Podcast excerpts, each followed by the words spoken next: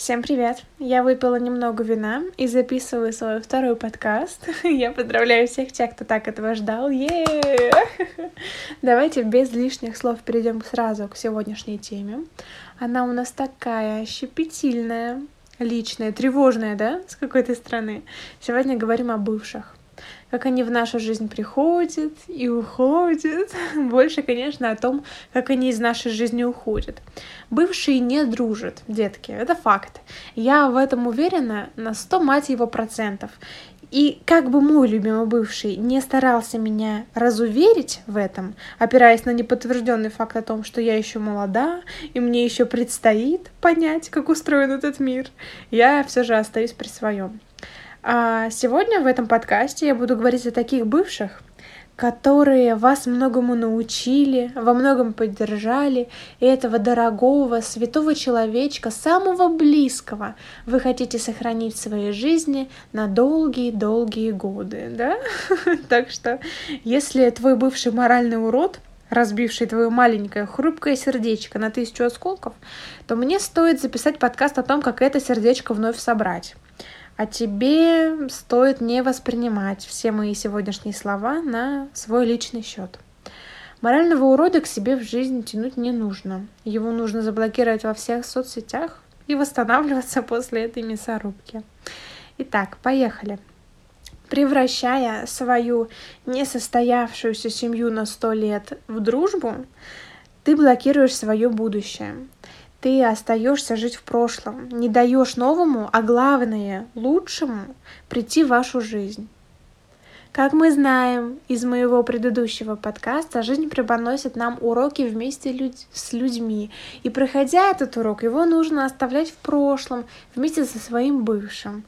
Ведь если что-то в ваших отношениях пошло не так, что вы аж решили разойтись, я лично советую не останавливаться, а расходиться по своим дорогам дальше и дальше, пока он совсем не исчезнет на горизонте. Если же вам все-таки удалось расстаться экологично, без вреда для каждого, ни у кого не осталось обид, что вообще-то маловероятно – и, скорее всего, вы грезите о подобном раскладе. Скорее всего, этих отношений либо не было вообще, либо ты очень хорошо обманываешь себя в своих чувствах. Короче, вот мой топ-3 правил, как общаться с бывшими. Правило первое. Не посвящайте друг друга в свою новую личную жизнь.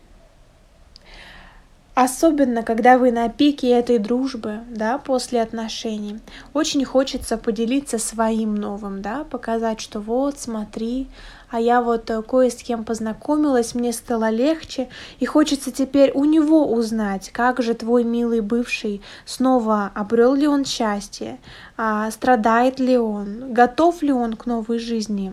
Не стоит. Поверь, не стоит. Этого того не стоит. Побереги свои слезы, милочка. Тебе еще рыдать, что Роберт Паттинсон не твой муж. Зачем нам еще больше страданий в жизни? Если ты думаешь, что это тебя никак не затронет, когда ты будешь сидеть потом одна в комнате, поверь, тебя это затронет.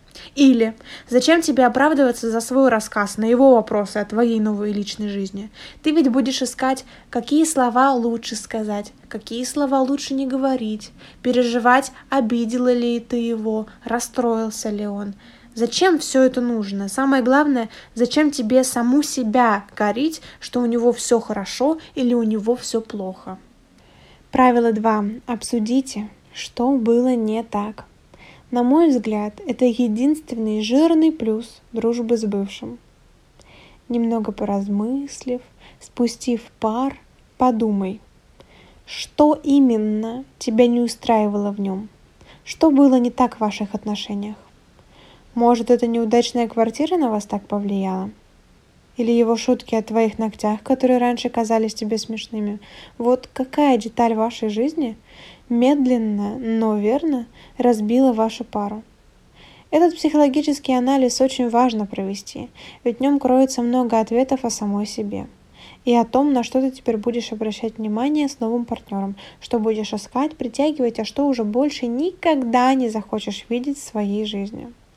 Итак, третье правило – это занять себя другими людьми.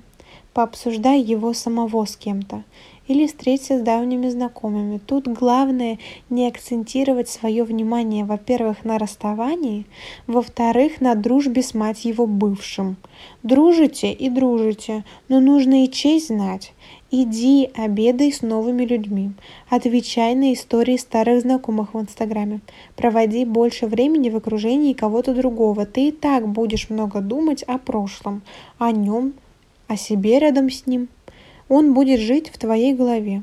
Так пусть хотя бы снаружи его будет меньше.